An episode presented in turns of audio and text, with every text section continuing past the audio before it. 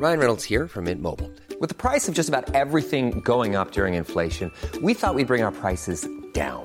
So to help us, we brought in a reverse auctioneer, which is apparently a thing. Mint Mobile unlimited premium wireless. Ready to get 30, 30, bit to get 30, bit to get 20, 20, 20, bit to get 20, 20, bit to get 15, 15, 15, 15 just 15 bucks a month. So, Give it a try at mintmobile.com slash switch. $45 upfront for three months plus taxes and fees. Promo for new customers for limited time. Unlimited more than 40 gigabytes per month. Slows. Full terms at mintmobile.com. Also das werden Festspiele mit einer besonders großen deutschen Flagge. Grün und saftig, euer Golf-Podcast. Ja, wir werden heute über Equipment-Tests sprechen und zwar über unabhängige Tests von Checkpoint Golf. Wir werden da mit dem äh, Gründer Alexander Huchel nachher noch ein Gespräch führen. Das wird sehr, sehr interessant werden, was es da für neue Methoden gibt. Aber jetzt am Anfang wollen wir erstmal über die Porsche European Open sprechen. Vom 1. bis zum 4. Juni auf dem Nordkurs von Green Eagle südlich von Hamburg. Und äh, hier ist Grün und Saftig, euer Lieblingspodcast zusammen mit Golf Style. Die aktuelle Ausgabe liegt bei euch im Golfclub mit dem äh, Fashion Strand Golfläufer. So kann man es im Grunde sagen. Vorne auf dem Cover drauf. Also das äh, macht so ein bisschen Lust auf mehr, ein bisschen Lust auf äh, andere Golfbefindlichkeiten.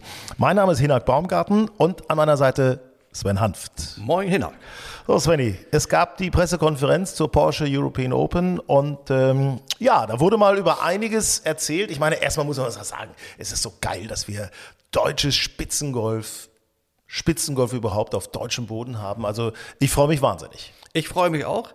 Ähm, Das ist natürlich, äh, das ist entfacht so ein bisschen Euphorie, dass wir so viele gute Spieler im Moment auf der, deutsche Spieler auf der äh, DP World Tour haben. Und ich glaube, auch der Veranstalter hier, der Porsche European Open UCOM, merkt das schon ein Stück weit. Ähm, denn die Ausstellerflächen sind eigentlich alle ausgebucht. Es gibt sogar, glaube ich, eine Warteliste, wie ich gehört habe. Ähm, der Vorverkauf soll ganz gut angelaufen sein. Also ich glaube, ähm, dass das norddeutsche Golfpublikum ist äh, ganz heiß auf das Turnier. Ich habe das Gefühl, aus München werden viele hochkommen. Das ist so mein Gefühl, extra für Porsche European Open.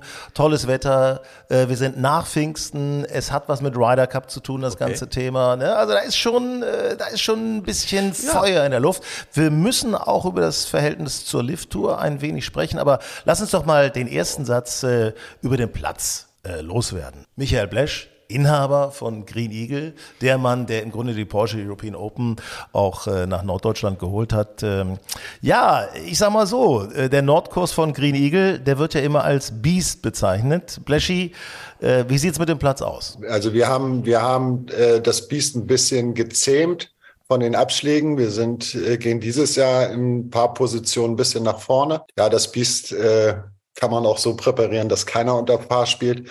Aber wir wollen die Spieler ja nicht verprellen, sondern wir wollen denen ja auch ein bisschen Spaß dabei bringen.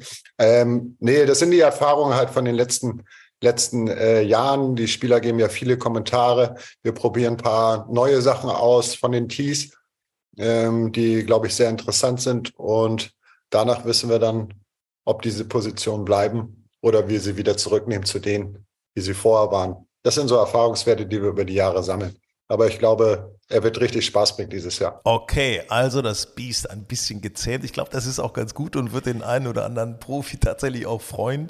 Ähm, ja, wobei so Longhitter, ne? Ich meine, die haben ja auch den Vorteil, wenn das, äh, wenn das Ding lang ist, ne? Ja, aber es ist, gab eben auch so ein paar Löcher, wo, wo es dann am, am Ende zu lang äh, war. Ähm, weißt du, wenn die auf ein paar fünf Löchern gar nicht mehr die Chance haben, mit einem zweiten Schlag hinzukommen, das mögen die Profis nicht so gerne. Ich glaube, das hat, haben sie auch als Feedback dann an die Tour gegeben, beziehungsweise an äh, Michael Blesch. Ja, und jetzt wird der Platz halt um was irgendwie 120 oder 150 Meter äh, ein bisschen eingekürzt, ähm, womit der Platz äh, dann immer noch zu den längeren auf der Tour äh, auf jeden Fall gehört. Ähm, aber ich glaube, interessant wird es dann vor allen Dingen ja an der 17 wohl. Ja. Wie wir gehört haben, da wird ja auch der Abschlag ein bisschen nach vorne genommen. Das heißt natürlich, dass sie mit etwas kürzeren Schlägern, vielleicht sogar auch nur noch mit Eisen 8, 9 ins Grün schlagen. Dadurch kommt aber auch mehr Spin auf den Ball. So. So, Und das da- Grün da- hängt so ein bisschen da, zum Wasser. Da sehe ich schon Ja. äh, das Feixen äh, in, in äh, Michael Bleschs Gesicht. Weil er sagt, wenn die Fahne ein bisschen sag mal, eklig vorne gesteckt wird und der Spin einsetzt äh, auf, am Ball, dann haben wir auch schnell Bälle, die mit Backspin ins Wasser rollen. Ich erinnere mich an letztes Jahr, da hat unser lieber Freund und Experte Benedikt Staben, der ja mitgespielt hat, äh, hat da einen Bunkerschlag gemacht, der war sensationell, ging eigentlich mehr oder weniger gerade so über die Kuppe rüber und wäre Richtung Loch gerollt, aber hat leider nicht an Geschwindigkeit verloren Ja, und ist ich- tatsächlich Ich, ich erinnere den Schlag tatsächlich. ins Wasser gerollt, Ja, ne? das war eigentlich ein Perfekt, ne? 99 Prozent perfekter äh, äh, Bunkerschlag. Ähm, der hätte einfach nur ein paar Zentimeter kürzer aus dem Bunker rauskommen müssen. Dann wäre das ein Traumschlag gewesen. Ja, und dann war irgendwann nahm er Fahrt auf und Ja. weg war er. Max Kiefer und Nick Bachem haben sich übrigens äh, auch geäußert äh, zur Porsche European Open. Hören wir uns gleich an. Jetzt erstmal Dirk Glittenberger vom Veranstalter UCOM soll uns mal erklären, ähm, wie es für die Zuschauer so abseits vom, vom sportlichen Geschehen auf der Anlage aussehen wird. Ja, wir haben äh, eigentlich eine Menge gemacht über das äh, Jahr. Wir haben erstmal ähm, vier neue Partner, über die wir uns sehr freuen, mit Zapworld, mit Big Green Egg, mit Smavesto und auch ein lokales Bier mit Landgangbieren. Ähm, natürlich unsere bestehenden Partner Porsche, Dag Heuer, Wilser, Salzburger Land, Emirates und noch viele mehr. Die sind auch alle an Bord. Das heißt also, wir haben die, die Sponsorenfamilie wächst, was uns sehr freut aber auch die Resonanz, äh, ähm, dass wir jetzt äh, an, an Zuschauern äh, zu diesem Zeitpunkt schon im Vorverkauf haben, ist auch äh, sehr, sehr positiv. Äh, klar, deutlich größer als im letzten Jahr. Wir sind ja in diesem Jahr nach Pfingsten, was glaube ich für das Turnier gut ist, weil äh, natürlich im Norden auch viele Menschen über Pfingsten dann ans Meer gefahren sind und wir freuen uns auf hoffentlich die meisten Zuschauer, die wir, die wir bisher hatten, die das die Einschränkungen, die wir mal hatten bei den Bereichen Public Village und bei Entertainment in Village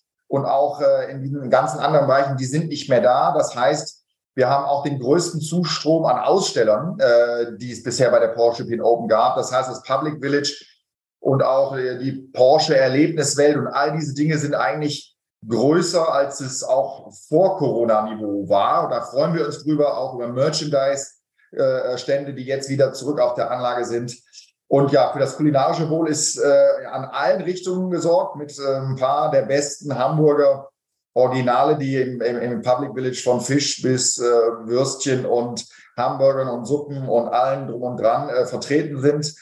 Und bei uns im VIP-Bereich, beziehungsweise im Garden, Restaurant, Garden Lounge, da haben wir den Thomas Bühner, nachdem er gegen Tim Melzer gewonnen hat, breitgetreten, wieder anzutreten bei uns bei der Porsche European Open mit seinen drei Michelin-Sternen. Und der Thomas hat ähm, ja wieder ein paar interessante Kollegen aus aller Welt dabei, die mit uns dort kochen werden. Und wir freuen uns. Wir freuen uns sehr. Auch im VIP-Bereich haben wir ähm, tolle neue Partner. Äh, also es ist für jeden was dabei. Und natürlich haben wir wieder das Riesenrad. Ähm, und Porsche wird auch erlebbarer sein als je zuvor. Von daher ist nicht alles, wie es früher war, sondern hoffentlich besser, als es früher war, vor Corona. Ja, das äh, klingt doch eigentlich alles nach einem, äh, ich würde fast sagen, Happy Family Fest auch, ne? was man da veranstalten kann. Habe ich Bock drauf. Ja, wird, wird glaube ich, toll. Muss das Wetter natürlich äh, mitspielen. Ähm, aber ich meine, das ist äh, der, der größte Public-Bereich, den die Porsche European Open je hatte. Ähm, das, der VIP-Bereich ist noch größer als im Vorjahr. Es gibt noch verschiedene Stände an der 14, an der 17. An der 14 gibt es die Golfhaus Lounge, die werden überlaufen die, werden. Die. Golfhouse Lounge. Ähm, ich glaube, Sky hat noch äh, eine Lounge für Kunden, für, also für Sky-Abonnenten. Es gibt äh, im Porsche äh, Owners äh, äh, Tribüne an der 17. Also da wird schon richtig viel geboten. Also ich bin auch äh, bin ganz heiß drauf. Schade ein bisschen, dass ich in dieses Owners Lounge den da nicht reinkomme. Das ist schade. Schade, ne? Na, Dreimal darfst du raten, ne? Ist ja logisch. Ne? Vielleicht kaufst du dir noch mal ein Auto. So, pass auf, aber eben im Village Essen und Musik nach der Runde finde ich auch toll. Riesenrad. äh, Ich finde es alles, es hat ein tolles Gesicht und äh, kann wirklich Spaß machen und ich gehe mal davon aus, dass wir auch gutes Wetter bekommen werden. Äh, Was sagt denn der, der gute Dirk zur Übertragung? Da gibt es nämlich etwas ganz Besonderes. Wir haben, weil eben vier deutsche Toursieger dabei sind und auch viele andere deutsche Spieler, gibt es etwas ganz Besonderes, äh, was eben, äh, was eben bedeutet, dass nicht nur Sky-Kunden die Porsche European Open sehen können. Das heißt, es wird für alle auch nicht äh, äh, Sky-Kunden ähm, ein, einen Stream geben. Wir werden äh, ein deutsches äh, zusätzliches Produktionsteam auf der Anlage haben, die gemeinsam mit European Tour Productions ein, ein deutsches Feed supporten für die Kollegen von Sky und Golf.de. Das heißt also, Free to Air kann jeder äh, im Stream ähm, die Porsche European Open so verfolgen, wie es das bisher nicht gab. Wir haben eigene Kameras, die mit den deutschen Spielern unterwegs sein werden. Wir haben eigene Kameras, die Interviews äh, äh mit den deutschen Spielern machen. Wir haben ja eine unglaublich schöne Situation, ähm, vier Sieger zu haben äh, auf der DP World Tour. Ähm, zwei von denen haben wir heute auch noch hier. Aber das ist natürlich für uns als Veranstalter ein absoluter Traum. Aber über die vier Sieger hinaus haben wir auch noch ein paar ganz andere interessante deutsche Spieler, so viele wie noch nie zuvor auf der DP World Tour. Und wenn wir jetzt so rein statistisch denken würden, dann würden wir sagen, okay, ein paar Jungs müssen auf jeden Fall am Sonntag gut performen. Ja, und ich glaube, erwartet werden, also nicht nur vom Fernseher Rekordeinschaltquoten, sondern auch auf der Anlage werden so 25.000 Zuschauer werden bestimmt erwartet. Ich kann mir, ich kann mir sogar vorstellen. Ich es, auch. Es können mehr ich, ich kann mir auch vorstellen, ähnlich wie du, ich kann mir vorstellen, dass das auch gut Richtung 30.000 gehen kann. Voraussetzung ist wahrscheinlich, dass äh, am Samstag und Sonntag äh, so mindestens zwei deutsche Spieler so äh, auf dem Leaderboard recht weit oben stehen. Ich glaube, das kann nochmal für am Wochenende für so einen Boost sorgen. Ja, ja, ja, ich, ich hab's, ich hab's vor Augen. Ich hab's vor Augen. Wie, was was? Äh, können wir gleich noch drüber sprechen. Erst nochmal Dennis Keskin von, von Porsche. Ähm, das ist ja auch ganz interessant, äh, weil es lohnt sich tatsächlich eben auch aus Leipzig, aus Würzburg, aus Stuttgart, aus natürlich Stuttgart sowieso, aber auch aus München oder Berlin mal nach Norddeutschland zu kommen, weil äh, Porsche macht hier richtig Dampf in Norddeutschland. Also schönste Stadt der Welt ist genau äh, richtige Stichwort. Wir möchten natürlich auch während dem Turnier, dass alle das Gefühl haben, die Porsche European Opens sind in Town. Und da fange ich gleich mal mit dem Wahrzeichen an der Elbphilharmonie. Die sind ja auch Partner von uns und da werden wir auf dem Vorplatz etwas ganz Schönes sehen, nämlich mit ähm, Eisen 7 haben wir da einen Golfsimulator aufgebaut und ich glaube, der wird bei den Passanten für sehr viel äh, Freude sorgen. Auch im Alsterhaus gibt es eine Pop-up-Fläche, also da gibt es eine Putt-Challenge. Wer sich da schon mal einstimmen kann, kann das problemlos tun. Und ich glaube, ich sollte auch noch sagen, unsere Porsche-Zentren in der Region, das Porsche-Zentrum Hamburg und das Porsche-Zentrum Lüneburg werden beitragen dazu. Auch dort haben wir eine Puttingbahn aufgebaut. Und das Besondere da, das wird auch den Dirk freuen, ähm, da kann, können die Gewinner der Putting Challenge nämlich Tickets für die European Open gewinnen. Da kommen noch ein paar mehr dazu für dich, Dirk. Ja, ich finde das ja, finde das ja mega interessant, diese Chance. Du kannst eben äh, im Village diese, diese, äh, diesen Putt-Wettbewerb mitmachen, dich dann qualifizieren, auf der 17 diesen Hole-in-One-Versuch selber zu schlagen. Also, mhm. ich sag mal so, ist eine bessere Chance als ein Lottogewinn auf jeden Fall, ne? Ja, und an der 17 gibt es ja dann, glaube ich, ein recht schickes Auto zu gewinnen. Ja, einen Taycan. Ah, also, es ja. ist ja, äh, ne, ne? Wobei der 911 4S Carrera Cabrio, das Fahrzeug für die den Leader, für den jeweiligen Tagesleader, mit, ja. der, mit dem der dann hin und her kutschiert wird, äh, ist natürlich auch was äh, sehr, sehr Interessantes. Kommen wir mal zu den Leuten, die dafür in Frage kommen. Ähm, ja, Dirk Littenberg, das Spielerfeld neben den Deutschen. Natürlich kommen top internationale Spieler, äh, äh, Rasmus Heuger, Torbjörn Olesen, Victor Perez, Rob McIntyre, unser Titelverteidiger Kalle Samoa, also und zwei, drei, die wir noch gerade probieren zu securen, habe ich leider kann ich die noch nicht verkünden, aber es werden noch ein, zwei Top-Jungs dazukommen. Ähm, das ist momentan ein bisschen der Kalenderlage geschuldet, dass ich noch nicht die finale Zusage von diesen beiden Jungs habe. Aber wir sind in einem Ryder Cup Jahr und natürlich ist unser Ziel auch noch den einen oder anderen potenziellen Ryder Cup Kandidaten zu bekommen. Ja, da dürfen wir natürlich nicht vergessen, Sven, äh, Ryder Cup Jahr. Also ich kann mir vorstellen, dass da noch was kommt. Es gibt Gerüchte, Justin Rose macht sich auch noch Chancen, rechnet sich auch noch Chancen aus. Also äh, es kann noch nicht bestätigt werden, aber möglicherweise Justin Rose auch mit von der Partie. Ja, also im Moment ist Justin Rose äh, ganz knapp außerhalb der automatischen Ryder Cup Qualifikation. Ähm, eventuell kommt er dann äh, nach, nach Winsen. Ähm, ist, äh, ist, glaube ich, nicht auszuschließen, äh, weil wenn er wirklich noch, wenn er Form hat und die Punkte braucht, kann ich mir gut vorstellen, dass er die Reise antritt. Ähm, Vor allem, weil ja auch Yannick Paul dabei ist, darf man nicht vergessen. Und wenn Yannick Paul, Yannick der ja möglicherweise noch vor ihm liegt im Ranking. Aktuell liegt ne? er vor ihm, ja, Nick Paul ist aktuell Dritter im Ranking, ist automatisch qualifiziert. Ähm, ich meine, das wäre natürlich auch überragend, wenn der dann in Green Eagle ähm, äh, gut performt und da noch weitere Punkte sammelt. Also äh, es ist sensationell, wie der im Moment im Ranking steht. Ich könnte mir vorstellen, dass auch der Kapitän vom Ryder Cup Team, ne? Unser Freund Luke Donald, Luke dass Donald. der einen Blick werfen wird? Ja, habe ich ja in der Pressekonferenz auch gefragt, den Dirk Littenberg, was mit Luke Donald ist. Ähm, er hat da ja ganz offen geantwortet. Also wenn äh, Spieler im Feld sind, die für ihn in dem Moment sehr interessant sind und die er noch nicht so kennt, die, die er noch nicht so oft gesehen hat, dann würde er wohl nach Green Eagle kommen und ähm, sich das mal genau angucken und auch selbst mitspielen. Wir müssen über einen kritischen Punkt noch sprechen. Und zwar, es gibt ja auch ein paar Spieler, die auf der Liv Golf Tour abschlagen und irgendwie für die Porsche European Open ja auch in Frage kommen. Einmal Markenbotschafter Paul Casey und Martin Keimer, der ja im letzten Jahr mit einer Handverletzung aufgehört hat, aber äh, versprochen hat, er würde wiederkommen. Er hat, So. er, er hat ja gar nicht angefangen. Ja, ja, er hat ne? Pro Am gespielt. Pro Am und dann Pro weg, ne? und dann kam doch das, die Sensation.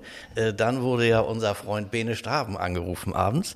Und äh, ihm wurde dann ja gesagt, du mach dich mal ein bisschen frisch. Äh, Mach dich es mal könnte locker. sein, dass Martin Keimer morgen früh nicht antritt. Der hat eine Handverletzung, ist jetzt gerade beim Arzt. Ja, und dann, so kam es dann ja auch. Dann war Bene äh, am Donnerstagmorgen plötzlich am Tee und nicht Martin Keimer. Ähm, also, ja, und Martin Keimer hat ja gesagt, er er kommt dann auf jeden Fall nächstes Jahr. Ähm, da steht er ein bisschen im Wort.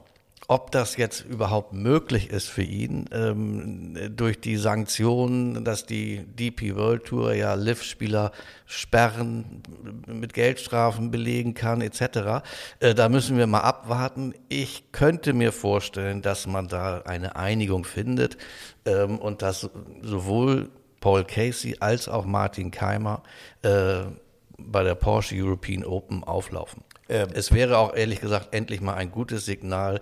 Äh, Friedenspfeife. Und, äh, Friedenspfeife Ja, und ähm, ähm, dass man dieses ganze Theater mit der Lift-Tour mal ein bisschen beiseite legt. Und wir dürfen ja nicht vergessen, Paul Casey ist Markenbotschafter. Natürlich. So, stell dir mal vor, du bist Sponsor von so einem Turnier und kannst deinen Markenbotschafter nicht holen. Ja. Ähm, der darf da nur rumlaufen möglicherweise und Handshakes machen. Das ist natürlich Das wär- jetzt nicht das, so richtig Das wäre cool, natürlich ne? irgendwie ein, ein, Witz. Ne? Ich Ja, ja. stell dir vor, Paul Casey ist vor Ort, äh, aber darf nicht mitspielen.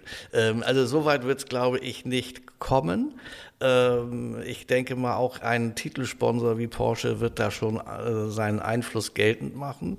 Ähm, Ansonsten, ja, wäre das natürlich äh, für Porsche, aber auch ehrlich, man muss ja ehrlich sagen, für die Zuschauer, Das- äh, es- wäre es ja eine, äh, wäre es ja eine Katastrophe. Also ich hoffe, dass man sich da, äh, dass man sich da gütlich irgendwie einigt und dass äh, Paul Casey als auch Martin Keimer, dass sie beide spielen dürfen. So, und jetzt gucken wir mal zu den anderen Deutschen. Da sind ja, Ja. reichlich vorhanden. Reichlich. Reichlich. Also ich meine, äh, es ist, äh, haben ich finde es ja toll. Armada. Ich finde das toll. Ich Ja. finde das so geil. Pass auf. Äh, äh, hört doch mal, hört doch mal äh, kurz zu, wie Max Kiefer das beschreibt, äh, dass jetzt das so eine Art Heimspiel für viele Deutsche ist. Ja, Golf ist natürlich ein Einzelsport, äh, ist, jetzt, ist jetzt natürlich kein Teamsport, aber ähm, ja, ich glaube, es ist schon so ein bisschen ein, ein schlafender Bär geweckt worden jetzt im letzten Jahr. Was da passiert ist, ist wirklich unglaublich. Ähm, wir waren ja wirklich jahrelang eigentlich nur ähm, Martin, Marcel und ich auf der Tour und jetzt äh, sind ja so viele Spieler da, nicht nur die vier Gewinner, die ihr angesprochen habt, sondern auch noch ähm, ja, fünf, sechs andere, die, äh, die auch eine Chance haben werden, äh, ein Turnier zu gewinnen dieses Jahr, wo auch sicherlich der eine oder andere dabei sein wird. Also ja, es macht sehr viel Spaß. Ähm, wir verstehen uns alle sehr gut untereinander und ähm, ist natürlich auch gut, wenn man dann mit, mit, mit anderen Deutschen zusammen reisen kann. Ähm, einige wohnen ja auch hier in der Nähe, mit denen zusammen trainieren kann. Ähm, man kann immer von, von, von anderen guten Spielern was lernen. Und wenn man dann hier so ein, so ein Trainingsumfeld hat, äh, das, ist, das ist schon echt super. Ja, da wurde ein Bär geweckt. Ich finde, das ist, Ja. das ist eine super, Der super Bär. Bezeichnung. Ne? Ich meine, man muss es einfach mal sagen. Max Kiefer hat gewonnen in den letzten Monaten. Äh, Marcel Sieben hat gewonnen in den letzten Monaten, ist dabei. In Indien war das. Dann äh, Yannick Paulo ist dabei, hat auch gewonnen im letzten Jahr Mallorca. Nick Bachem gerade in Südafrika gewonnen. Also die vier Toursieger sind dabei. Dazu noch die vielen anderen Deutschen, die auch gut performen und die die letzten Jahre auch schon dabei waren, die momentan auch mit Top-Platzierungen immer von sich reden machen. Also das ist, es, es freut mich einfach. Ich finde es großartig.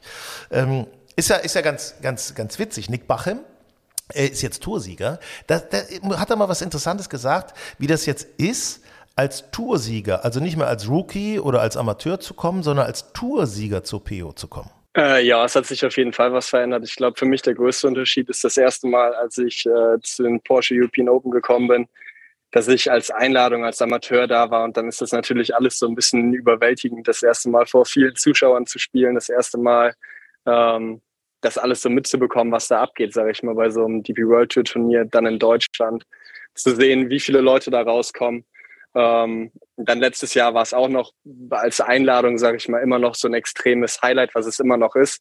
Aber ich glaube, jetzt habe ich ein, vielleicht einen Ticken mehr Erfahrung und auch ein bisschen ein anderes äh, Selbstvertrauen oder Selbstverständnis, ähm, was ich da machen kann und äh, ja, was ich da von mir erwarten kann. Ja, stolz geschwellte Brust, kann man das sagen, ne? ja, zu Recht irgendwie. Ja, ne? Ähm, hat ja, der hatte zwölf Turniere gebraucht. Ja, Rekord. Um, um äh, seinen ersten Toursieg einzufahren. Das hat, so schnell hat es noch ja. kein deutscher Spieler äh, geschafft. Ähm, das ist ja schon äh, beachtlich. Ich bin mal gespannt, wie er, wie er das so äh, auch bei so einer Porsche European Open, wie er damit umgeht, wenn plötzlich nicht 20 äh, Leute bei ihm mitgehen, sondern 200 oder 2000. Mhm. Das, wird, das, das wird ein neues Gefühl für ihn. Ähm, und wie er das so handelt, das, da bin ich sehr gespannt. Also bei Nick habe ich das Gefühl, das findet der geil. Ja, das glaube ich auch. Mhm. Aber ähm, trotzdem wird da irgendwie Adrenalin und, und Nervosität wird schon mehr da sein als sonst. Ähm, ob er das in, in, positive Energie umwandeln kann oder ob es ihn doch so ein bisschen ja, festmacht. Oder ähm, da bin ich, bin ich echt gespannt, wie er das so handelt. Sie erkennen Nick übrigens da daran, dass er äh, meistens mit äh, Polehemd außerhalb der Hose spielt. Also ja. ich finde es ja lässig. Ja. Das, Ab und zu hat er dafür schon mal eine kleine Rüge von Natur, glaube ich, gekriegt. Aber es ist irgendwie auch so ein bisschen sein Style, der ist eben ein Tick anders. Äh, also auf den freue ich mich, weil wir nennen ihn ja auch immer äh, Nick Bacher Ballermann. Mhm. Ähm, also ich sage mal, der wenn der gut drauf ist, kann der das Biest schon mal zerlegen. Und dann haben wir, wir haben ja noch ein paar andere Deutsche, müssen wir auf jeden Fall erwähnen. Äh, The Shot, Freddy Schott ist dabei. Äh, ja. Hat nicht so gut performt in den letzten Monaten, oh, Mann, muss man sagen. Nee, ne? nee, nee, nee. Aber vielleicht in Deutschland kann er da mal einen Durchbruch kriegen. Alex Knapp ist dabei, der sehr gut performt hat äh, in den letzten Monaten. Wirklich klasse. Nikolai von Dellingshausen ist dabei. Marcel Schneider ist dabei. Es sind, es ist einfach, es ist toll. Es ja, ist toll. Ist, also Schneider muss man, der hat immer gut gespielt ja. äh, in Green Eagle. Das ist, ein, das ist für mich, ja, so vielleicht so ein bisschen Dark Horse. Äh, der ist so, das ist der Spieler wahrscheinlich, äh, dem ich ganz sicher die Top Ten zutraue und der auch am Samstag oder am Wochenende äh, auf dem Leaderboard auftaucht, weil mit seinem seriösen, soliden Spiel ähm, ähm, kann der diesen Platz irgendwie ganz gut äh, zähmen. Das finde ich äh, super und ich muss sagen, Freddy Schott hat letztes Jahr auch äh, in Green Eagle gecuttet. So. Ich wünsche ihm, hoffe für ihn, äh, dass ihm das dieses Jahr auch wieder gelingt. So, und äh, wo du das gerade sagst, nochmal mit dem Beast, mit dem schwierigen Platz. Also da hat der Nick nochmal was gesagt. Ähm, äh, zu dem Platz, ähm, wie das, was das so für eine Herausforderung ist, einen schwereren Platz auf der Tour zu spielen. Äh, ja, ich glaube, unfair ist es eigentlich, das Schöne ist, dass es ja nie unfair ist, weil man auch immer, egal wie es das Ergebnis ist, man versucht, die wenigsten Schläge wie möglich zu machen. Das ist für alle Spieler gleich. Deshalb finde ich das eher eine sehr, sehr schöne Abwechslung in Hamburg, dass man einen Platz hat, wo es vielleicht nicht Richtung 20, 25 untergeht, sondern eher ähm, um Paar rumspielt. Und deshalb finde ich es auf jeden Fall fair, wenn man gute Schläge macht, wird man belohnt. Letztes Jahr, ich hatte jetzt in äh, Südafrika bei dem Turnier mit dem Kalis Moya gespielt, ähm, der am Finaltag, glaube ich, die acht Unterrunde gespielt hat, um das Turnier zu gewinnen, wo ich mich gefragt hatte, wie das möglich ist. Aber er hat einfach gesagt, wenn man halt gute Schläge macht, also er hat die Bahn, er hat alle Bahnen getroffen, er hat alle Grüns getroffen. Wenn man gute Schläge macht, ist es eben möglich, auch eine acht Unterrunde zu spielen. Und deshalb, glaube ich, ist das ein einfach ja, spricht für einen sehr, sehr guten Golfplatz, wenn man acht unterspielen kann an einem Tag, wo alles läuft, aber halt auch, äh, wie ich eine acht Überrunde spielen kann, deshalb letztes Jahr. Deshalb ähm, ist alles möglich und ja, ich freue mich jetzt dieses Jahr auf die, auf die Challenge und ähm, versuche, äh, die vier Runden zu genießen. Es ist also im Grunde wie beim Monatsteller, ne? Mit guten Schlägen gewinnt man, mit schlechten Schlägen verliert man. Das ist ja, ja, ja ich glaube, der Nick, der trainiert das auch gerade. Schlechte äh, Schläge zu vermeiden oder schlechte ja, Schläge? Ja, der ist ja auf einem. Wir kennen beide den Platz ja äh, fast wie unsere Westentasche, Alcanada. Er ist jetzt gerade da. Richtig? Er ist jetzt gerade ja. da. Äh, da kann er auch noch mal ein paar Schläge üben, die ihm äh, letztes Jahr im, äh, in der äh, Im Challenge Tour Finale Final nicht so ganz gelungen sind. Ähm, also ich glaube, der bereitet sich gerade jetzt eine Woche auf Mallorca vor. Ähm, der, der, Nick Bachem, der wird jetzt in die nächsten Turniere richtig gut äh, vorbereitet reingehen. Ähm, und man muss ja auch noch mal sagen, es geht auch um die Qualifikation für die US Open. So, also das, das ist ja noch ein ganz wichtiger Aspekt an diesem Turnier. Ähm, da gibt's ja ähm, vier Turniere. Ähm, das ist, ähm, es geht in England los, dann kommt Holland ähm, und das letzte ist dann äh, Porsche European Open. Und ähm, die, die zehn besten Spieler aus diesen vier Wochen, die qualifizieren sich noch für die US Open und ich weiß, also, also Bachem, Kiefer, die, da sind die ganz heiß drauf. Ja, und, und hier unser, unser Rookie oder unser Vertreter äh, in Amerika, Matti Schmidt, ne? natürlich auch. Ja. Über die PGA Tour schafft das momentan nicht, aber Ja. ne? Jetzt vielleicht äh, in, in, in Green Eagle kann das machen. Also Leute, wir fassen nochmal zusammen. 1. bis 4. Juni die Porsche European Open auf dem Beast, auf dem Nordkurs von Green Eagle südlich von Hamburg. Äh, Tickets gibt es online noch ein paar zu kaufen. Müsst euch äh, ein bisschen beeilen, weil es wird wahrscheinlich voll werden, es wird äh, fröhlich werden, es wird toll werden, spannend werden. Auf jeden Fall. Wir sehen uns da auch. Wir sind mit Grün und Saftig natürlich auch vor Ort, werden auch immer ein Morning Briefing für euch äh, bereithalten, dass ihr euch jeweils immer die Geschichten vom Tag vorher nochmal anhören könnt, was sensationelles passiert ist und die Voraussetzungen für den aktuellen Spieltag. Das alles liefern wir euch dann bei der Porsche European Open. Und ähm, ja, wir freuen uns auch total. Also es ist, äh, da ist so, es ist ein Vibrieren. Ja, das Geht durch Norddeutschland. Ja, das ist toll. Ich, äh, und wenn man hört und merkt, äh, dass so die Euphorie so si- sich gerade so aufbaut, super. Ich freue mich riesig auf das Turnier. So, und jetzt werden wir mal mit dem Chef-Checker sprechen. Grün und saftig, euer Golf-Podcast. So, und äh, lieber Sven, jetzt haben wir einen ehemaligen Kollegen von dir, also eigentlich ist er immer noch, Ist immer noch Kollege. immer noch Kollege von dir, aber ihr kennt euch auch schon viele Jahre. Und zwar geht es um Alexander Huchel, der jetzt bei Golf and Style bei Grün und Saftig unserem Podcast ist. Journalist, der sich viele Jahre erfolgreich einen Namen gemacht hat als der Equipment-Guru in Deutschland. So kann man es im Grunde sagen. Absolut. Und jetzt hat er sich mit einem Kompagnon ähm, nochmal selbstständig gemacht und hat das Portal Checkpoint Golf gegründet. Und äh, das hat sich auch schon sehr erfolgreich äh, durchgesetzt. Wir haben in der aktuellen Ausgabe von Golf and Style, das ist die Ausgabe, wo dieser fesche Strandgolfer vorne abgebildet ist, haben wir Checkpoint Golf auch mal näher beleuchtet. Aber das wollen wir jetzt natürlich im Podcast auch tun. Deswegen ist Alexander bei uns. Hallo Alexander. Ja, hallo ihr zwei. Äh, freut mich, dass ich dabei sein kann und äh, schon mal vielen Dank für diese Meriten, die ihr mir angedeihen lässt. Lasst. Also ich, ich bin jetzt, sage ich mal, schon so lange im Business und ich glaube, mich schon gut auszukennen, aber der Equipment-Guru, sage ich mal, vielleicht eher auf Journalistenseite. Es gibt sicherlich ein paar Fitter in Deutschland, die deutlich mehr wissen, aber ich denke, bei den deutschen Journalisten bin ich relativ weit vorne und ähm, also trotzdem vielen Dank äh, für das große Lob, das ihr ausgesprochen habt. Ja, aber es ist ja tatsächlich auch wichtig. Ich meine, in der Masse der, der Schläger, die ständig angeboten werden, in der Masse der Werbebotschaften, die uns um die Ohren fliegen, weiter, höher, länger und mehr Spin, weniger Spin und was weiß ich nicht, da muss man ja schon mal so ein bisschen äh, den Überblick äh, behalten. Alex, sag mal, du hast ja im, im Magazin früher, wo du geschrieben hast, äh, auch viele Tests gemacht. Äh, Sag mal, Ja. wie, wie unabhängig konnte man da eigentlich sein?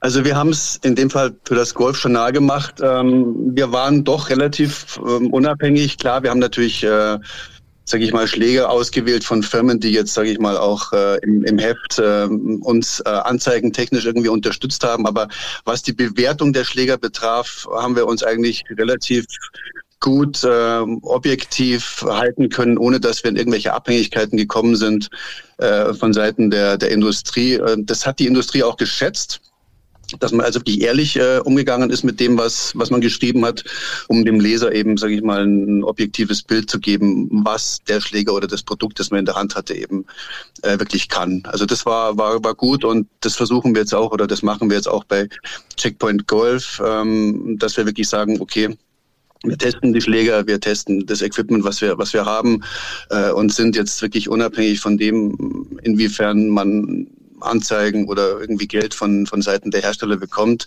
Das ist, ist nicht leicht, aber ähm, wenn, wenn man ehrlich ist, äh, dann, dann weiß auch die Industrie, dass sie nicht mit jedem Produkt, was sie auf den Markt bringen, das absolute Highlight präsentieren können. Denn der Sven weiß das ja auch über seine langen Jahre, weil es einfach auch nicht geht, dass, dass du jedes Jahr ein Highlight irgendwie präsentieren kannst, bei dem alles so viel neuer ist, dass die Ergebnisse einfach entsprechend besser sind. Ja, also die Marketingabteilungen sind da doch immer schon sehr gefragt, sich was Neues auszudenken. Aber interessanterweise, so sagen, ja. wo ja. du das sagst, äh, die, die Tests in Magazinen, das ist natürlich immer so, äh, das stimmt. Der, der Eindruck ist schon da, dass da auch authentisch verglichen wird, aber es wird immer nur das beschrieben, wie du sagst, was der Schläger, zum Beispiel der Schläger oder der Ball oder wie auch immer, äh, kann. Es wird selten mhm. oder eigentlich nie gesagt, äh, was eben fehlt. Das heißt also, diese Negat dieser negative Turn, der fällt halt komplett raus und das ist natürlich auch etwas, was im Grunde schon interessant wäre. Ne? Also insofern ist eine Unabhängigkeit jetzt mit äh, Checkpoint Golf äh, doch, doch sehr viel, sehr viel wichtiger und sehr viel nutzvoller für, für uns Konsumenten ganz einfach, ne? Ja, also das ist sicherlich richtig, was du sagst. Ähm, was er hat, ist, ist gut. Was er nicht hat, ist, ist auch gut zu wissen. Also wir, wir versuchen schon auch die in Anführungsstrichen Schwachstellen eines Produkts herauszuarbeiten und die dann entsprechend äh, auch zu kommentieren. Ähm, und dann muss sich im Endeffekt der, der User selbst ein Bild davon machen, ob ihm das taugt und ob die Schwachstellen, ob die für ihn irgendwie interessant sind oder nicht. Also ich meine jetzt, wenn, wenn zum Beispiel äh, ein, ein Schläger nicht so nicht so gut ausschaut, äh, weil er einfach ein bisschen junky ist und, und irgendwie jetzt äh, kein tolles optisches Bild darstellt, äh, wenn das einem völlig egal ist und der sagt, mir ist das wurscht, ich möchte einfach einen Schläger in die Hand nehmen, der den Ball dahin bringt, wo ich ihn hinschlagen möchte, dann ist es zwar bei uns bemerkt, aber im Endeffekt ist es für den User dann im Endeffekt äh, egal und der sagt dann, mir ist das wurscht, der sieht nicht schön aus, aber er funktioniert, Ende, ich kaufe den. Hm. Ähm, tatsächlich diese Unabhängigkeit jetzt bei Checkpoint Golf. Also wie unabhängig seid ihr wirklich? Also das heißt, wie sieht euer Geschäftsmodell aus? Das ist ja ganz interessant, mal dahinter zu erfahren. Naja, also unser Geschäftsmodell ist im Endeffekt, dass wir dem, dem, dem User äh, Informationen bieten, die er sich sonst woanders zusammensuchen müsste. Äh, wir legen wirklich Wert auf diese Tests, weil, äh, sage ich mal, andere Unternehmen, die jetzt auf, auf Webseiten und, und Golf unterwegs sind, werden es nicht so intensiv machen. Man beobachtet natürlich auch die Konkurrenz in Anführungsstrichen was die so treiben. Wir versuchen uns da wirklich abzusetzen, indem wir wirklich sehr, sehr intensiv äh, uns mit den Sachen auseinandersetzen und nicht nur einmal die Hand nehmen, ein bisschen drauf rumhauen und dann wieder in die Tasche stecken und sagen, das war's. Also bei uns sind die Tests meistens wirklich sehr, sehr langwierig. Ähm, das Geschäftsmodell ist so, wir versuchen äh, Kampagnen an die Industrie zu verkaufen. Das macht mein, mein Partner Jan. Äh, wir bieten da so Pakete an im Endeffekt, äh, weil wir auch noch ein großes Netzwerk hinter uns haben was dazu beiträgt, dass wir unsere Reichweite erhöhen können, weil wir von dort die Leute abholen und auf unsere Seite bringen wollen. Ähm, ja, das sind so die, die Geschichten. Wir haben ein Affiliate-Programm aufgesetzt, bei dem wir auch ein bisschen partizipieren können äh, durch Prozente an, an Verkäufen, die über uns laufen. Aber wir sind kein, kein Shop in dem Sinne, sondern äh, wir geben halt unseren Usern die Möglichkeit, äh, auch bei uns die Produkte, die wir vorstellen oder testen, auch über uns in Shops in Deutschland, sprich Golfhaus, äh, All for Golf, Paar 71 zu kaufen und dann, wenn da ein Kauf stattfindet, dann sind wir prozentual daran beteiligt. Aber das ist nicht unser primäres ähm, Ziel, sondern wir, wir wollen es einfach den Leuten anbieten. Und wenn sie die Möglichkeit haben, über uns irgendwo einen Schläger zu kaufen, dann ist das gut. Und ansonsten versuchen wir halt über die verkaufte Werbung mehr oder weniger auch uns zu finanzieren. Ja, ja, ja das äh, ja. kannte ich so nicht in, in dem Detail, das Geschäftsmodell. Aber was ich einfach besonders schätze, sind diese doch sehr unabhängigen Tests. Und deswegen habe ich ja auch äh, äh, Alex oder Checkpoint Golf und äh, Golf in Style äh, so zusammengebracht, weil ähm, ich finde zu einem Golf-Publikation wie Golf in Style es ist äh, gehören vernünftige Schlägertests. Das merken wir auch immer wieder von den so von den Lesern. Und äh, wenn wir irgendwo äh, auf dem Golfplatz unterwegs sind, dann wird man so als Golfjournalist auch häufig nach Material gefragt, nach Schlägern, äh, Bällen. Und ich finde, dann gehört ein seriöser seriöser ähm, äh, Test auch in, in, in, so ein Heft. Und ähm, deswegen freue ich mich, dass wir Alex bei Golf in Style jetzt äh, mit an Bord haben. Ja, also ich, ich freue mich irgendwie auch, äh, weil, sag ich mal, das für uns eine, eine Möglichkeit ist, auch ein breiteres Publikum anzusprechen über eure äh, Publikation, was uns ja auch nur helfen kann. Und wenn es für beide Seiten eine gewinnbringende Kombination ist, dann, dann ist ja beiden gedient und ähm, ich hoffe, dass es auch wirklich so funktioniert, wie wir uns das im, äh, in der Theorie erstmal ausgedacht haben. Ja, ich finde, in der aktuellen Ausgabe sah es schon ganz gut aus. Ja, und, äh, und jetzt lass uns ja, doch ja. mal an die Goldspielerinnen und Goldspieler denken. Erklär uns doch mal, wie ihr bei diesen Tests vorgeht. Wir gehen jetzt auch noch mal exemplarisch, machen wir das mal mit dem Driver, weil Driver ist ja immer so ein Thema, wo, wo alle ein bisschen juckig drauf sind und Bock drauf haben, den ja. Ball länger zu schlagen. Wie, wie testet ihr verschiedene Driver? Also wir, wir gehen, äh, der erste äh, Schritt ist, dass wir erstmal in, in eine Halle gehen, wo uns ein Trackman zur Verfügung steht, an dem wir Daten aufnehmen. Ähm, wir nehmen die gerne mal mit zwei unterschiedlichen Geschwindigkeiten auf, äh, um zu sehen, wie sich der Schläger da so verhält. Wir machen fünf äh, Schläge, die werden aufgezeichnet. Ähm, da kriegt man so mal den ersten Eindruck, was der Schläger denn so kann. Ähm, da kann, lässt sich jetzt allerdings noch nichts drüber sagen, ob der Schläger jetzt große Fehlerverzeihung hat oder wie er sich anfühlt, weil in der Halle, sage ich mal, immer die Akustik auch ein bisschen eine andere ist. Und dann gehen wir mit den Schlägern auf die Driving Range, schlagen Bälle äh, mit unterschiedlichen Flugkurven, versuchen bewusst irgendwelche Sachen zu machen schlagen die Bälle an der Spitze, an der Hacke, einfach um zu sehen, was, was passiert mit dem Ball, wo fliegt er hin. Und dann bilden wir uns nach und nach ein Urteil anhand von einer Checkliste, die wir ausfüllen und schreiben da rein, also in dem Fall die subjektive Bewertung im Gegensatz zu der, die irgendwie objektiv war durch die Datenerhebung. Und dann gehen wir noch auf den Platz und spielen die Schläger auch auf dem Platz. Also das Ganze ist äh, schon ein relativ aufwendiger Prozess, ähm, den man jetzt nicht mal so in einer Stunde kurz erledigt und dann ist das Thema im, im, im Kasten. Also das ist sehr, sehr zeitaufwendig. Ähm, deswegen kommen wir auch mitunter gar nicht dem großen ja, Angebot, was, was es da so gibt, hinterher und sind da mit, mit einer kleinen Verzögerung halt unterwegs. Aber das ist halt auch der Intensität des, des, des Testprozederes geschuldet. Aber ich denke, es bringt wenig, nur fünf Schläge mit einem Schläger zu machen und dann zu sagen, okay, der ist so und so. Also um da wirklich ein, ein gutes Urteil rauszubekommen, ist es nicht anders machbar. Und im, im, im Test hat sich immer wieder ergeben, dass, dass, dass ein Schläger, den man am Anfang irgendwie gar nicht so gut fand, nach und nach besser geworden ist, beziehungsweise auch andersrum. Das kann auch gut gehen, dass man irgendwie sagt, ja, am Anfang geht's wunderbar und je länger man mit dem Schläger unterwegs ist, desto mehr merkt man halt, okay, da, da ist doch eine, irgendwo eine kleine Sache, mit der man so kämpft. Und das kriegt man eben auch nur mit, wenn man, wenn man länger äh, sich mit den Schlägern äh, auseinandersetzt. Finde ich ganz, ganz hervorragend, diese Idee zu sagen, äh, es geht uns allen Golfern ja im Endeffekt so, auf der Range klappen die Schläge gut und auf dem Platz klappt es dann irgendwie doch nicht.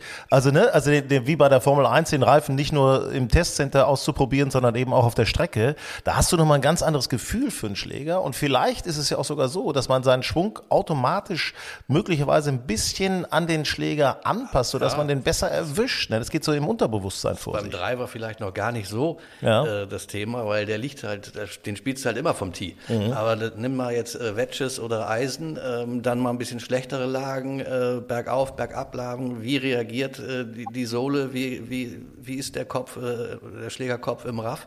Das sind Themen, ähm, äh, deswegen ist es gut, dass Alex das eben gesagt hat, die musst du auf dem Platz testen. Ne? Also nur Range oder ja. Halle ähm, reicht dann nicht. so haben wir das, so habe ich das früher auch immer gemacht. Die Schläger müssen auch mit auf den Platz und die ja. musst du, äh, ja. musst ein paar Löcher damit spielen, damit du wirklich weißt, wie funktioniert dieser Schläger. Ja, und die, und die, Erfahrung zeigt eben auch wirklich, dass es nicht ohne geht. Also man kann es sich leicht machen, auf der Driving Range zehn Bälle schlagen und dann sagt man, ja, das passt so einigermaßen. Aber ja, es ist, es ist, das ist, sag ich mal, nur die halbe Wahrheit. Und, und das Sven kennt ja auch über Noch nicht mal die halbe. Noch nicht mal die halbe Wahrheit. Okay, da habe ich, jetzt, da hab ich jetzt die halbe Wahrheit gelogen.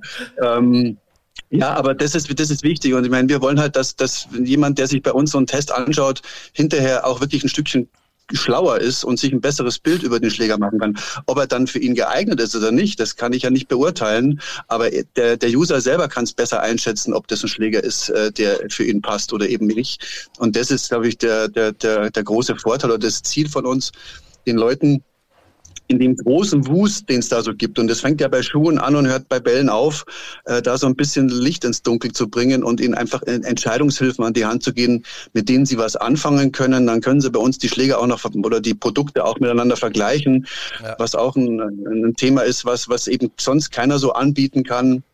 Und das sind dann eben auch die Testergebnisse, sind dann nebeneinander aufgelistet von drei Produkten. Und dann kriegt er einfach einen besseren Überblick. Die kann er dann auch austauschen gegen andere Produkte. Und äh, da versuchen wir einfach wirklich so user-friendly zu sein, wie es wie es geht, um, um dem User äh, die Sache ein bisschen klarer zu machen und ihm zu helfen, die richtige Entscheidung für einen Kauf zu treffen. Ich kann euch mal eine kleine Geschichte erzählen. Ähm, oh neulich wurde mein Auto, neulich wurde mein Auto gestohlen oh und natürlich auch das ganze Golf-Equipment mittendrin, ne? alles raus und so weiter. Jetzt habe ich also alte Schläger nochmal zusammengesucht und hin und her. Fehlte mir allerdings noch ein Driver. So, da wollte ich jetzt nicht gleich so hochpreisig rangehen und habe mir deswegen ein Modell der vorherigen Jahre gekauft. Ähm, mhm. Jetzt muss ich sagen, ich habe neulich mal ein paar erste Schläge damit gemacht und mir läuft es warm das Bein runter. Das Ding ist einfach hervorragend. Also wirklich, der geht. Und äh, jetzt habe ich mal die wirklich, dein Alexander, ich meine, du beschäftigst dich damit. Ähm, jetzt ist das natürlich ein älteres Modell. Ähm, ja. Ist es denn wirklich so, dass die neuen Modelle da nochmal 20 Meter dran vorbeischlagen? Mm, nee, also das ist mit Sicherheit nicht so.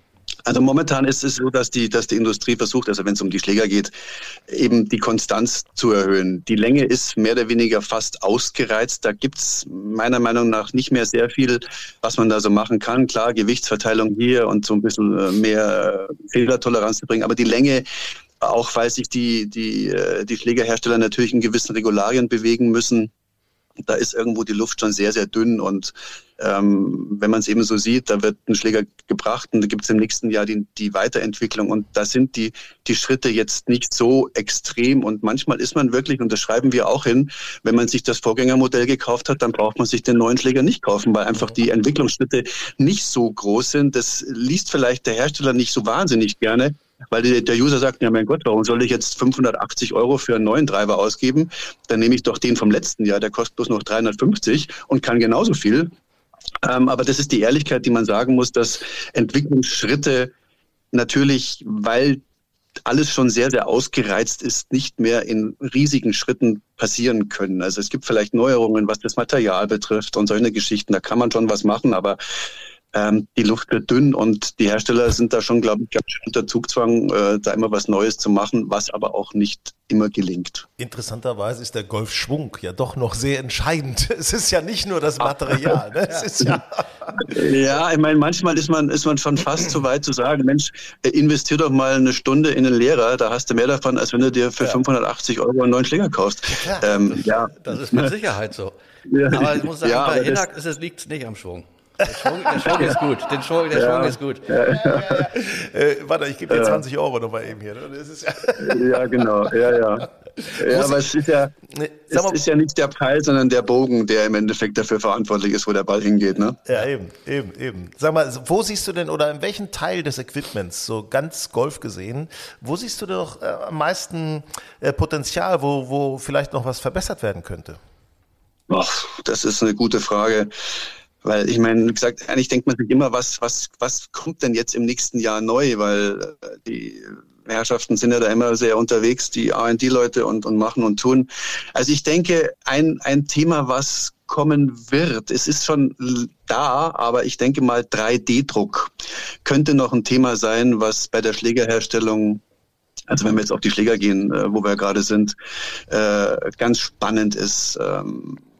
Weil man einfach flexibler sein kann, weil man vielleicht unter bestimmten Voraussetzungen dann auch die Kosten senken kann, weil man schneller auf irgendwelche Sachen reagieren kann, weil man auch Prototypen schneller herstellen kann. Also das ist ein Thema, da gibt es einige Firmen, die sind da schon, Cobra hat da schon angefangen, ein paar Sachen zu machen. Ping hat schon mal einen 3D-Putter rausgebracht, 3D-Druck-Putter, der natürlich äh, extrem teuer war, weil einfach die, die Prototypen nur mal so angehen. Aber ich denke, 3D-Druck ist auch in der Golfindustrie ein, ein, Thema, was, was noch kommen wird und größer wird. Und dann habe ich noch eine Frage.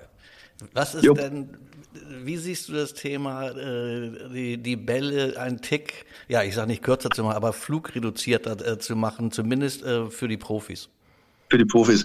Ich finde es gut, ehrlich ja, gesagt, gut. weil ich bin, bin, da, bin da ein starker Ver, äh, Vertreter dieser, dieser, dieser Aktion, weil ich denke, man muss auch so das ganze große Bild im, im, äh, im Kopf haben und das ist die Länge der Plätze wird immer zu kurz. Vor allen Dingen schade ist dadurch, dass der Ball jetzt so weit fliegt oder die Jungs den Ball so weit hauen. Also der Ball ist es ja nicht. Das ist ja das Problem. Alle, alle sagen immer der Ball, der Ball, der Ball, aber es ist ja die Kombination zwischen Fitness, äh, Schaft, Schlägerkopf und Ball, dass die Kugel einfach weiterfliegt. Und das ein bisschen einzudämmen, finde ich persönlich einen, einen, guten Weg, weil dann eben auch Plätze, die, sage ich mal, traditionell sind und, und äh, schon seit langer Zeit irgendwie auf, auf, auf den Turnierkalendern stehen, weiterhin Bestand haben und die Plätze müssen nicht immer länger gebaut werden. Es muss nicht immer mehr Geld ausgegeben werden für die Pflege und äh, das ist ja immer noch so, dass, dass man die gleichen Produkte spielt und dass der, der Pro den Ball halt 300 Meter weit haut. Das wird für den normalen Amateurgolfer immer ein, äh, ein Ding sein, das, das er nur auf der, in der Zeitung lesen kann oder auf der, im Fernsehen anschauen kann. Also ich bin dafür, das, das zu machen und äh, ich denke mal, die Pros können, könnten damit auch leben. Es ist natürlich für die, für die Hersteller doof, ja, die müssen dann da neue Bälle entwickeln für relativ kleine Zielgruppe. Aber mei, es, so ist es halt. Es ist kein Wunschkonzert und äh, dem Ganzen ein bisschen einen Riegel vorzuschieben, finde ich gut. Ich finde es nur ein bisschen ja. schade, dass immer der Ball, der Ball als Bösewicht dargestellt wird. Und ja, also ähm, da habe ich mich auch schon mit einigen Leuten, die Bälle äh, entwickeln, äh, unterhalten und die haben immer gesagt, Mensch, ist ein bisschen schade, dass, dass wir jetzt da gefordert sind, sondern das ganze Paket ist es ja. Und das hatte ich ja vorhin schon gesagt, ähm, das auf den Ball zu reduzieren, ist ein bisschen einfach, aber das ist vielleicht auch die leichteste Möglichkeit, dem Ganzen ein bisschen einen, Riegel vorzuschieben. Ja, ja. Äh, ich habe das Gefühl, so. wir sind hier in, äh, bei diesem Thema sind wir bei einer Abstimmung 2 zu 1. Sven, du oh, bist auch dafür, den Ball zu reduzieren. Bei den Profis. Ich, ich bin da komplett dagegen, weil ich die Faszination gerade empfinde dadurch, dass wir das gleiche Material spielen, komplett das gleiche Material spielen, was die Profis spielen. Das macht für mich was aus. Ich, ich gehe manchmal auf den Platz und sage, äh, Leute, wir spielen ein anderes Spiel, äh, weil äh, die Jungs, die hauen hier nochmal 30 Meter Meter, 40 Meter weiter an uns, wenn wir denken, wir machen einen guten Drive. Das finde ich aber ist auch eine Faszination und auch eine Motivation für mich, besser zu werden. Ja, aber, aber ich, ich, sehe es, ich sehe es äh, ja. eher so wie Alex, weil du hast sonst das Problem, äh, dass du einige Golfplätze, die alte, traditionelle, ja, ja, tolle Golfplätze sind, die kommen dann für ein Profiturnier am Ende des Tages gar nicht mehr in Frage, was dann schade ist. Ich meine, musst du jetzt nur gucken, Augusta, die mussten der musste also, dann mal bei 300 Metern ja, Baum hinpflanzen. An der 13 so. einfach nochmal 50 Meter hinten ein Tee bauen. Da mussten die das Grundstück verkaufen, ähm, damit dieses Loch irgendwie wieder zu einem Paar 5 wird. Und das ist dann am Ende des Tages ja nicht Sinn der Sache, dass wir immer noch wieder Geld ausgeben für weitere Grundstücke, damit ein Golfplatz weitergespielt werden kann. Das, und da finde ich, diese Flugreduzierung macht dann für mich schon Sinn. Ja, vor allen Dingen, weil ja auch, sag mal, wenn du, wenn du Golfplätze baust, du müsstest dir dann immer ein Stück weit länger machen für eine extrem kleine Anzahl an Leuten, genau. die da überhaupt da hinten hinstehen. Und das Gros der Leute, äh, für die ist das ja überhaupt kein Thema. Also, und, und man sieht es ja auch immer wieder bei den Turnieren, dass es jetzt nicht unbedingt die Löcher sind, die lang sind, die die Sache irgendwie schwierig machen, sondern die, die kurz sind. Ja, und da kann man eben auch schon einiges machen. Und, und wenn man das jetzt mit dem Ball noch ein bisschen reduziert, dann glaube ich, äh, ist man da auf dem richtigen Weg. Klar, die Diskussion wird noch angehen und im August, glaube ich, kommt dann irgendwie, äh, wird darüber entschieden. Ja. TaylorMade hat ja auch eine große Umfrage weltweit gestartet und da kam also auch raus, dass die Leute massiv dagegen sind, weil eben, wie Hinner eben sagte, ja, das gleiche Equipment zu machen. Aber ich, ich glaube, das ist nur ein bisschen eine Augenwischerei und die wollen natürlich auch ihr Business weiter betreiben. Aber ich denke, fürs, fürs Golf wäre es gut, wenn da irgendwo ein bisschen äh, ja, ein Stopp reinkäme, weil ja, das, das, passt so nicht mehr. Alexander Huchel von Checkpoint Golf. Heute bei Grün und Saftig. Alex, äh, war super mit dir zu plaudern. Tolle neue Erkenntnisse. Ja. Und ähm, jo, ja, toll, dass ihr das macht und dass wir da auch mal neue, neue Tests sehen, neue Testformen sehen und äh, uns selber beraten können. Freut mich, mit euch zusammenzuarbeiten und äh, vielen Dank, dass ich bei euch im Podcast äh, ein bisschen was erzählen durfte. Grün und saftig, euer Golf-Podcast. Also wieder viel dabei gewesen in der heutigen Ausgabe von Grün und saftig. Wir freuen uns, wenn ihr uns abonniert auf sämtlichen Plattformen, wo man Podcast äh, hören kann. Wir freuen uns, wenn ihr uns ein Feedback gebt zu unserem Heft Golf in Style, was aktuell bei euch im Golfclub ausliegen müsste, wenn es nicht schon vergriffen ist. Wenn es vergriffen sein sollte, dann sagt eurem Golfclub, hey, fordert noch mal ein paar Hefte an. Ansonsten hallo at Golf in Style lautet unsere Mailadresse. Schickt uns was, wenn ihr Fragen habt, Wünsche habt oder uns Geld schicken wollt. Kann man das so sagen? Weiß ich nicht. Das kann man so sagen. Kann man so sagen. Wir ne? Also, ne? Ja. Wir, wir bleiben unabhängig. Wir, wir sehen uns auf dem Platz. Mom deserves the best, and there's no better place to shop for Mother's Day than Whole Foods Market. They're your destination for unbeatable savings, from premium gifts to show-stopping flowers and irresistible desserts. Start by saving 33% with Prime on all body care and candles. Then get a 15-stem bunch of tulips for just $9.99 each with Prime. Round out Mom's menu with festive rosé, irresistible berry chantilly cake, and more special treats. Come celebrate Mother's Day at Whole Foods Market.